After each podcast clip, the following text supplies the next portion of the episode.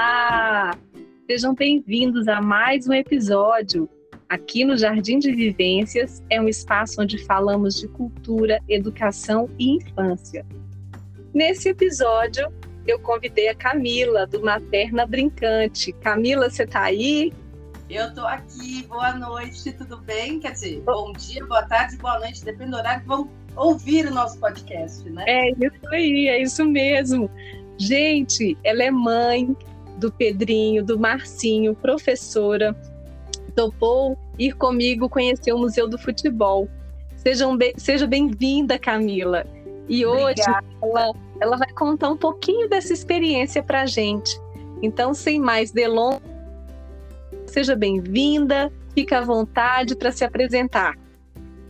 Obrigada, Flávia. É, eu fiz, né, recentemente, durante a pandemia, esse nome Materna Brincante, porque eu me formei em Educação Física, já tem quase 20 anos aí de estrada, Sim. e eu trabalho há muito tempo já como arte educadora, e trabalho também, desde que eu me formei pelo Instituto Brincante, com atividades e, e, e resgate mesmo de brincadeiras tradicionais. Isso é o meu mote maior hoje em dia, que é trazer essa vivência para o mundo de hoje. E as crianças estão muito afastadas disso, então eu sempre bato na tecla da primeira infância, ela ser cheia de brincadeiras, de atividades lúdicas, porque o movimento está cada vez mais restrito para as crianças. Delícia, Camila, que delícia. Existem características na, na mensagem que você divulga que você defende que realmente me chama assim, me chamam muito a atenção. E elas também me conectam, né? E, e, a questão da infância ativa, esse olhar curioso que você também tem para as crianças, isso é muito, muito legal.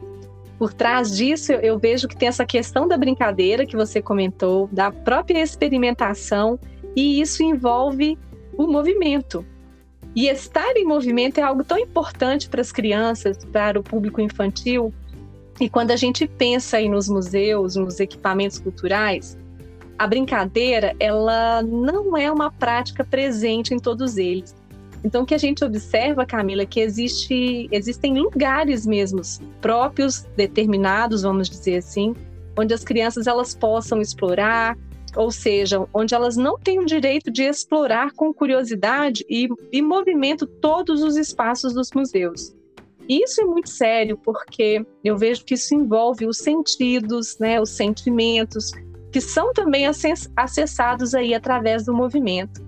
Então, como você começou aí a falar para a gente desse movimento do público infantil, fala para a gente da importância dele, Camila, principalmente aí depois dessa, dessa questão da pandemia, né? Como, como é que a gente está no meio de tudo isso? Como as crianças estão nesse momento? O que, que você sente por aí, Camila?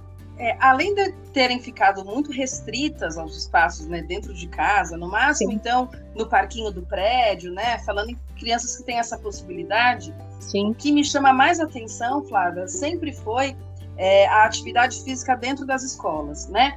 A educação Sim. física ela ficou muito restrita dentro do cronograma e até recentemente saiu uma portaria em que o ensino médio não tem mais a obrigatoriedade da educação física. O que sempre me preocupou, porque Sim. se a gente for pensar o movimento das crianças durante o dia a dia, a gente vai restringi-los às aulas de educação física, que geralmente acontecem uma, no máximo duas vezes por semana, Exatamente. e aqueles 20 minutinhos de recreio. E são Sim. nesses 20 minutinhos de recreio que a criança vai ter que dividir o tomar água, o banheiro, o lanche, e aí sobra ali uns 10 minutos no máximo de brincadeira livre, é né? De, de socialização. Então, hoje, o meu trabalho é justamente conscientizar essas famílias que as crianças ficaram muito na, nas telas, é, sendo é, estimuladas os hormônios de dopamina, serotonina, de uma forma muito artificial. Né? Por que, que elas ficam viciadas em jogos eletrônicos? Eu te digo isso porque eu sou uma ex-viciada. Eu, com nove anos, jogava oito, nove horas de drive. É. Na minha época, a gente não podia salvar o jogo, né? Então a gente tinha que prazerar o jogo, jogar ele direto. Exatamente. Então eu lembro do meu corpo é, em aula, por exemplo, estava ali na aula de história, ele eu começava a falar assim: ah, mas eu preciso passar aquela fase do Sonic que eu não consegui. Falei, bom, Sim. se isso aconteceu comigo há 30 anos, imagina com uma criança que agora. Os jogos são muito mais evoluídos, Exatamente. muito mais específicos e cheios de especificidades, né? Como Sim. ela fica. Sim. Então, eu ouço muito dos pais, ah, porque ele só quer ficar no tablet, ele só quer ficar no celular. Mas se a gente for pensar bem, quem que colocou esse tablet e celular na mão da criança? Sim. Não foi ela que pegou sozinha, né? É, então, responsabilidade. A, o meu. É, opa, a moto passando aqui. É, a minha luta, entusiasmo é trazer essa consciência da família. Se a gente não fizer o movimento contrário, essas crianças vão ficar cada vez mais reféns aos eletrônicos. É verdade. Então, é assim, verdade. o que eu mais observo, indo em, em em outros prédios, dando aula em outras assessorias esportivas, vendo as crianças brincando, elas estão perdendo repertório de brincadeiras. Exatamente. Eu digo meus filhos. Eu tenho que ensinar brincadeiras para eles, porque o repertório na escola não é mais suficiente. Sim. Né? Então, assim, por, por, isso que eu falo da importância do resgate de brincadeiras tradicionais. Eu acho que o museu conta essa história. E é uma Legal. ideia que poderia, por exemplo, é, tem um quadro, não sei se eu vou saber pronunciar corretamente, do Peter Bruegel, que são Sim. não sei quantas brincadeiras retratadas naquele quadro, que eu falo por que, que o museu não brinca com aquelas brincadeiras, né? Legal, legal, um quadro muito legal. De um Portinari, empinando pipa, né? Fazer Nossa, isso. fantástico. Sim, é? sim, sim. E achei bem legal você já falar sobre, sobre isso, que era uma coisa que eu ia perguntar, né, da, dessa importância desse movimento para o público infantil aí dentro desses espaços culturais né? Como é que você vê esse movimento, essas maneiras de aprender, brincar, eu acho que você já trouxe isso para a gente, né? E Camila, fala para a gente como é que foi a sua experiência no Museu do Futebol, né? O, o que, que foi o alvo aí de curiosidade, de encantamento ou de estranhamento aí é, para os meninos principalmente? Como é como que foi? Conta para a gente um Olha, pouquinho eu, eu me surpreendi, porque foi também a minha primeira visita, por incrível que pareça, ao Museu do Futebol. E Sim. logo de cara a gente se depara já com um espaço lúdico para as crianças brincarem, né? São brinquedos infláveis, que Sim. tem ali o gol a gol, as crianças podem fazer uma mini partida de futebol. Tem uma rede de badminton, que as crianças Sim. também podem brincar. Tem um, uma mini mesa de futebol de mesa, que eu não lembro o nome que eles colocaram lá, que é para você jogar como se fosse um futebol, mas de mesa de ping-pong mesmo. Sim, já sim. gera curiosidade para novos esportes, né? Sim. E logo de cara, eu achei importantíssimo fazer. Primeiro, eles colocam sobre o goleiro, a função do goleiro, as funções dele, né? Como é o movimento do goleiro, e isso a todo momento, durante os espaços do museu, é, do, hum. do, do, futebol, eles explicam a questão do movimento né? Legal. Então, assim, ah, um chute desse jeito, é como você faz um tiro de trivela, um chute de trivela, um chute de chapa. Eu acho que esses nomes, as crianças já não Sim. têm mais essa vivência, a não ser aqueles que realmente assistem jogos, né? Em casa, são estimulados a isso, não Sim. tem a vivência do nome da rua. Sabe aquilo que jogava futebol na rua sim. e tem aquele malandreado, aquela gíria, está se perdendo também. Sim, sim, sim. Nossa, que legal, boa observação, Camila eu gosto também do, do, Museu de Futebol, porque ele tem esse, esse espaço externo, esses, esses locais aí para essa exploração física, né, das crianças, e isso também realmente me chamou atenção. Tinha muitos anos, viu? Acho que, eu sei lá, nossa, muitos anos, antes do Felipe nascer. O Felipe não conhecia o Museu do Futebol. Uhum. Foi muito bom encontrar ele assim também, tão convidativo para as crianças, né? porque com tantas regras de comportamento nesses espaços museológicos, como não uhum. tocar, não correr, não falar, não comer, não beber, Exato. não ultrapassar as faixas de proteção, isso Sim. pode acabar provocando reações negativas no público infantil, né? E na sua opinião, Camila, como, como que eles podem cativar esse público, Camila? Olha, eu acho que a princípio, é, a gente acabou de, né, acabou de terminar um campeonato agora mundial isso pode ser muito bem explorado na vivência das crianças, né? Os meninos hoje eles estavam inclusive ouvindo o, os times adversários. Então, Palmeiras estava jogando e também tinha uma galera anti-palmeirense torcendo. E a gente começou a conversar sobre isso. E eu falo, o futebol, queira ou não, na hora da brincadeira do jogo, Sim. ele une todas as torcidas. E foi isso que eu vi ao final do museu. Porque naquele Sim. momento que a gente está esperando o Uber, tem uma Sim. bola rolando ali e os meninos eles vão se juntando. Muito gostoso. ficando em volta. E eu falo, gente, ah, nesse momento não tem raça, não tem credo, Muito não bom. tem classe social, as crianças estão brincando. Não tinha um juiz, não tinha um adulto intermediando, elas Isso. se resolviam ali. Né? Muito legal. O, o, o que se precisa ser feito é se apropriar dos espaços. Exatamente, Camila. Crianças dentro dos museus, os museus começam a entender que esse público precisa ser atendido, né? De uma certa sim, forma. Sim. Na, de, da forma que eles são.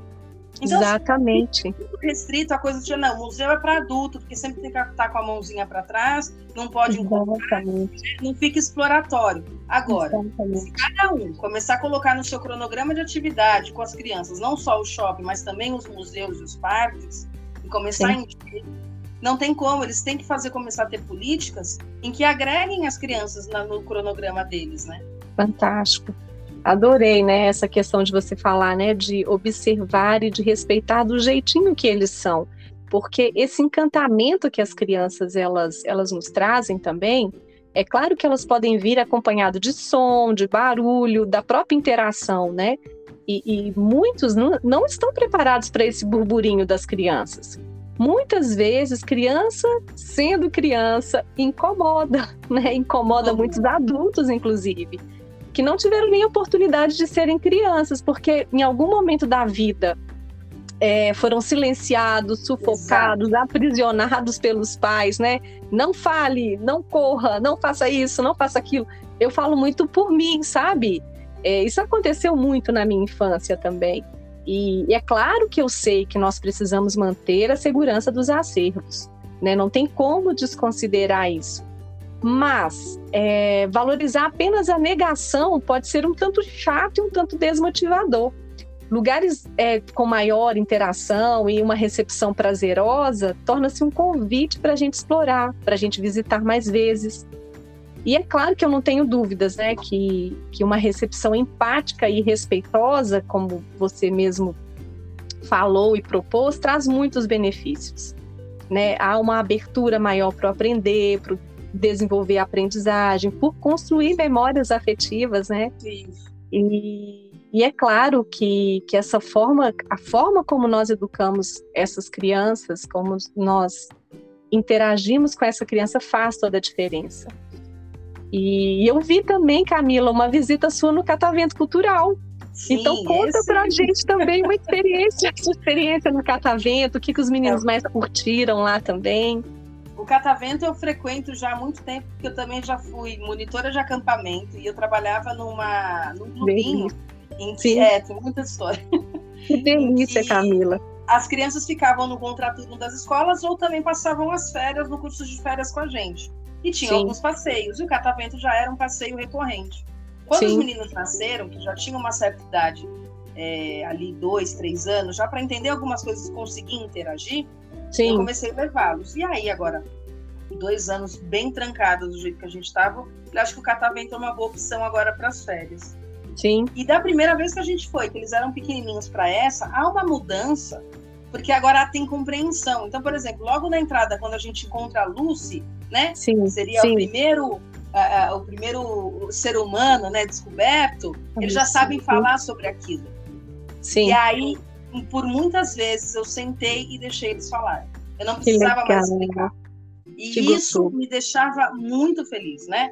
Aí, em alguns Sim. momentos eu falava, ah, essa daqui é a parte que a mamãe mais gosta, quando ia para a parte de humanas, de história, Sim, né? Sim. Ah, por quê? Aí eu falava, porque eu gostava de tal história, porque quando eu li Júlio Verne, ele falava que ele passou em tal país e começava a explicar para eles. Eu falo, gente, isso é memória afetiva, isso é corporeidade. A criança precisa sentir para conseguir Sim. interiorizar né, aquele conhecimento. Sim.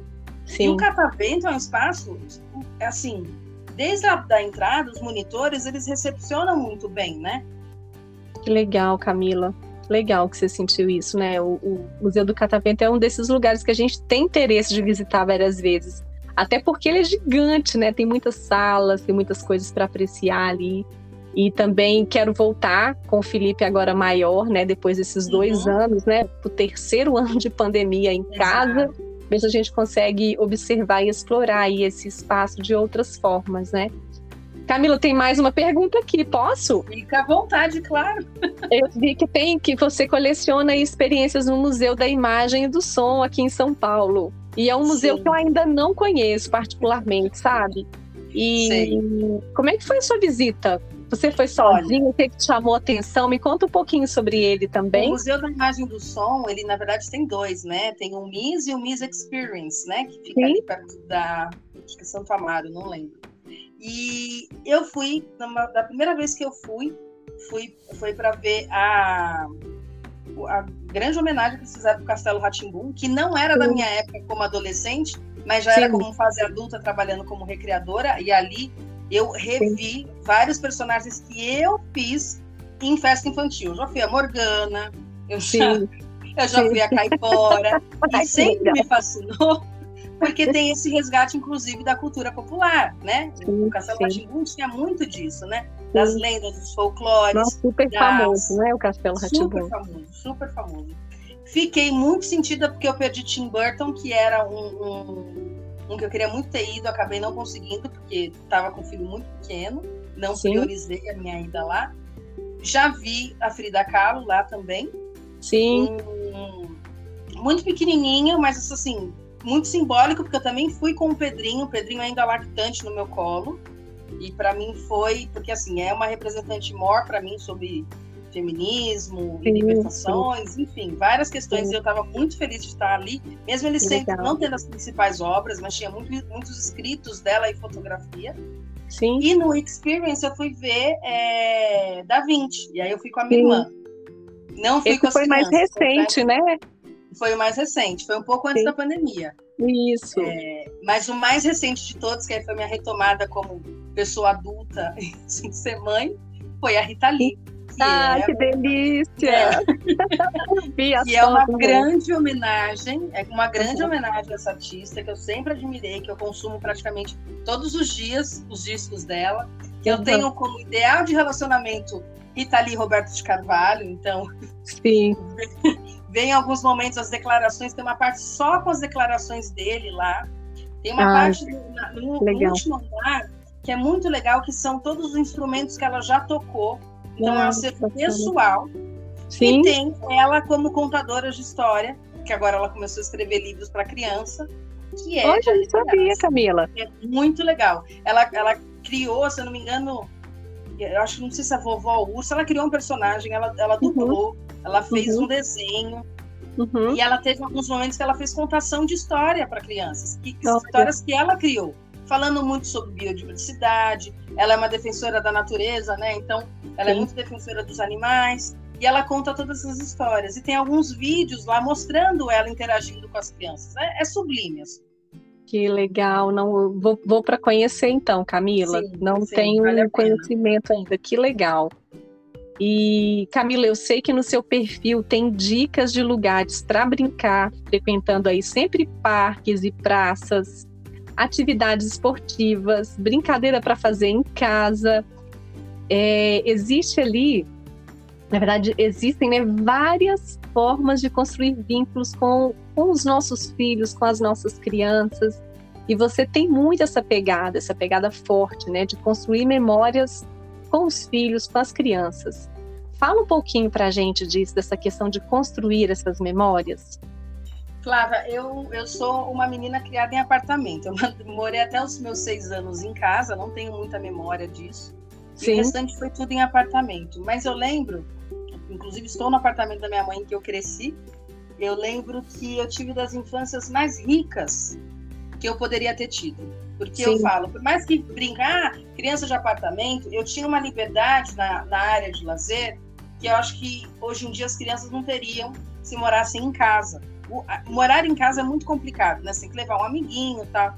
Sim. Então eu falo que assim, as minhas maiores lembranças eram eu brincando com turmas de 20, 25 crianças ao mesmo tempo né?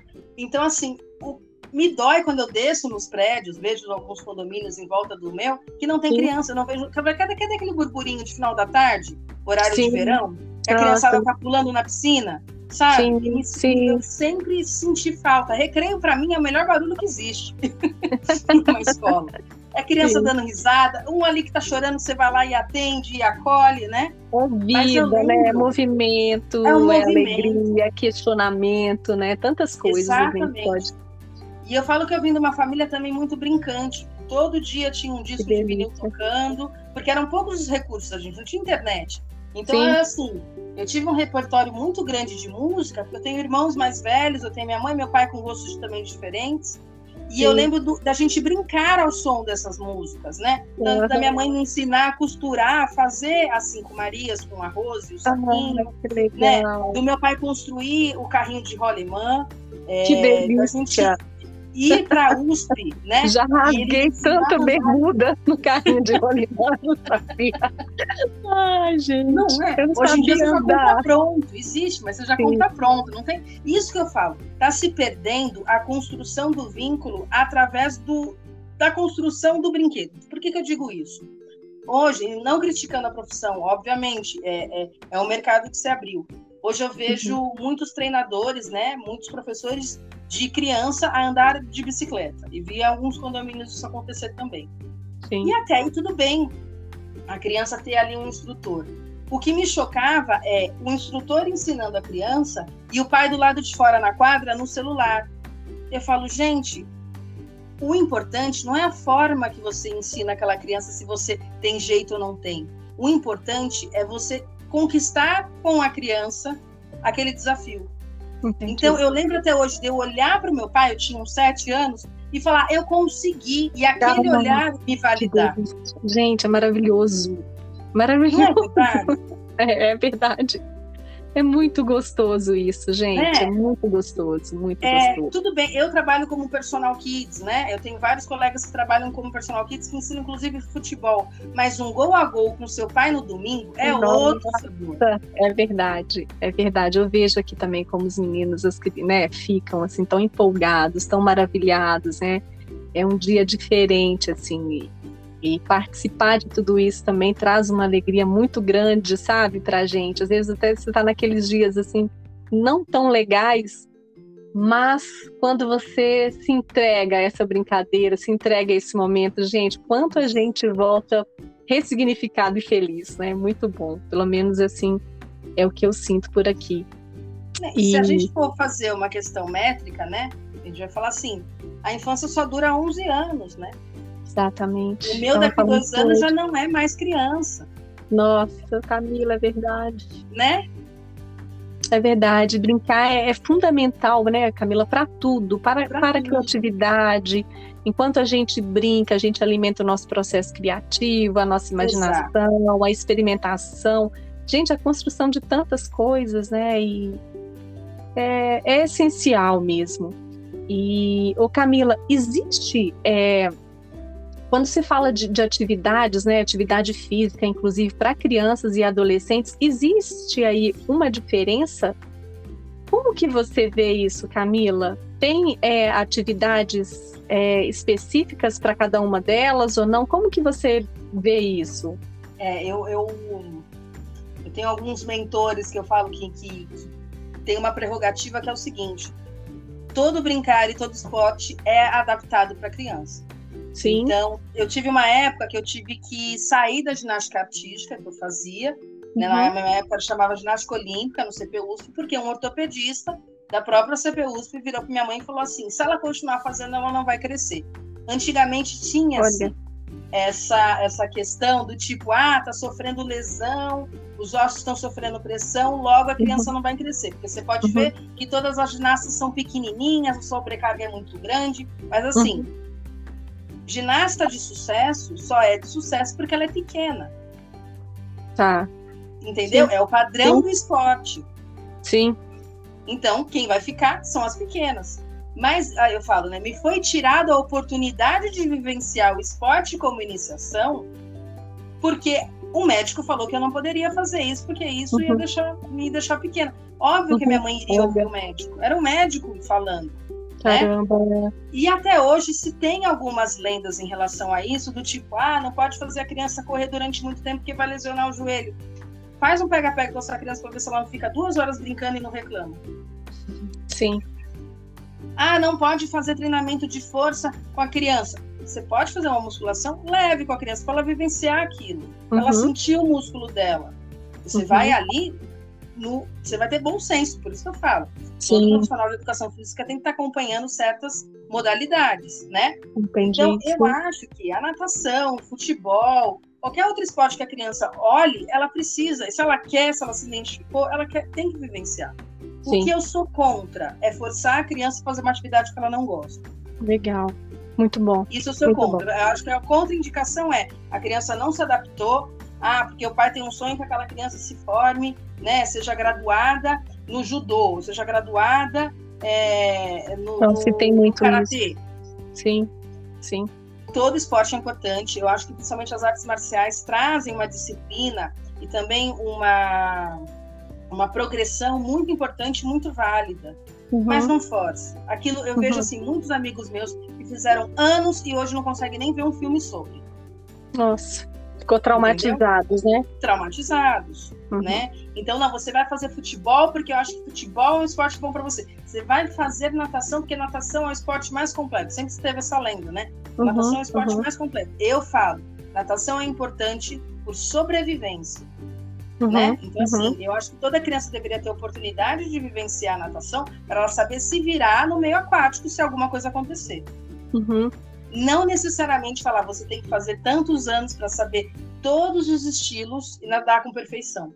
Porque, uhum. infelizmente, chega num determinado momento da, das aulas de natação que ela fica muito específica e fica muito em correção de nada. Aí já não é mais lúdico. Isso acontece lá entre 8 e 12 anos. E eu lembro Sim. que nessa idade eu não ia com prazer para a natação. Tanto que eu fiquei Sim. bons anos de mal da natação, né? Como qualquer outro atleta Sim. de outras modalidades, falar, ah, não consigo nem ver porque minha mãe fala, não, você tem que ir, você tem que ir, você tem que ir. Depois eu tive mais dois anos na faculdade, que também uhum. tinha que fazer, né? E Sim. eu demorei para me reapaixonar pela natação. De verdade, me reapaixonei quando eu falei, eu preciso ensinar os meus filhos a sobreviverem. Aí Sim. eu retomo toda a minha vivência como professora de natação. Uhum. Mas a minha Sim. única contraindicação são duas: criança que não se mexe e criança que não faz esporte que gosta. Uhum. Legal, legal observação sua. Eu acho que eu estava lendo até, até no, seu, é, no seu Instagram mesmo, em algum momento lá, uma mensagem que fala que se, se nós podemos transmitir esses traumas né, através da família, nós também podemos transmitir comportamentos de saúde, de cultura, de compaixão, de mudanças de hábitos, de aprendizados. E eu acho que é isso que você, essa reflexão que você traz para gente quando você pontua tudo isso, sabe? Ai, muito legal, muito legal, Camila. Camila, a nossa conversa está terminando, oh, pelo menos por hoje. Eu acho que tem que fazer Nós podemos dois, encontrar hein? mais vezes. Eu adorei, quero, quero te agradecer muito por essa, por esse tempo, por essa noite. É, Camila, se a gente pensasse é, no futuro do, do esporte para as crianças, o que você falaria para gente? Eu acho que o futuro do esporte começa em casa. Porque é aquilo que eu falo, não dá mais para a gente depender do de fora, ou de uma escola, da escola, porque a escola agora está com a demanda de matéria e tem que recuperar toda a matéria que perdeu-se na pandemia, sim, né? Então é uma coisa mais operacional. Com muitos a gente não tem espaços públicos que incentivem o esporte, que tenham monitores de esporte. Infelizmente, a nossa política pública não está olhando para isso. E o que me preocupa não é só uma questão de se teremos esportes para apreciar ou não, mas assim, que geração vai vir no futuro. Eu tenho medo das possíveis doenças, tanto cardiovasculares, aumento de peso, né? Sim. As crianças estão ficando cada vez mais cedo com questões já motoras e também da estrutura óssea do próprio corpo, porque é um corpo que não se movimenta, então ele não cria Sim. músculo, ele não fica ereto, ele não tem mais flexibilidade. Sim. Então, Nossa, muito a sério, sementinha, eu falo, a sementinha que eu planto nem sempre é com a criança, tem que ser com a família. No coração vai dos pais. Pipa, é. Sim. Vai empinar uma pipa, vai subir um trepa-trepa com a criança. Pra... Então, isso também eu acho de extrema importância. A criança sim, sim. tirar a impressão de que o pai ou a mãe é muito sério ou briga muito. Quando eu via os meus sim. pais brincando, para mim era um deleite. Eu falava, olha, meu pai brinca de cosquinha. Ou então, meu pai subia em cima do skate pela primeira vez e eu via aquele encantamento, eu falava, que uhum. legal. Sim, sim, sim. Acho que é, tem, tem tudo a ver. Começa em casa mesmo, Camila. Que isso seja plantado assim no é. nosso coração, né? No coração de cada um aí, olhando para as nossas crianças com, com esse respeito, entendendo isso e tendo paciência, né? Também com elas na inserção aí de novos comportamentos, mas isso é realmente fundamental. Camila, que delícia, viu? Muito obrigada por esse tempo juntas. Foi muito, muito maravilhoso mesmo. Eu vou deixar aqui, gente, na descrição do episódio é, o, o Instagram da Camila, mas é arroba é, materna brincante. E, e a gente se vê, Camila, e quem sabe a gente volta a fazer um novo episódio aí, se você topar. Eu adorei a conversa. Com certeza, hoje, com certeza. Eu acho que o nosso episódio pode ser, inclusive, sobre parques e praças. Nossa, que tornaremos caçadoras de muito bons bom. espaços. Muito, muito bom. Camila, muito obrigada, viu? Um bom descanso aí para vocês. E até o próximo episódio. Um beijo, até. pessoal. Beijo, até mais. Tchau. tchau, Camila. Tchau. Obrigada.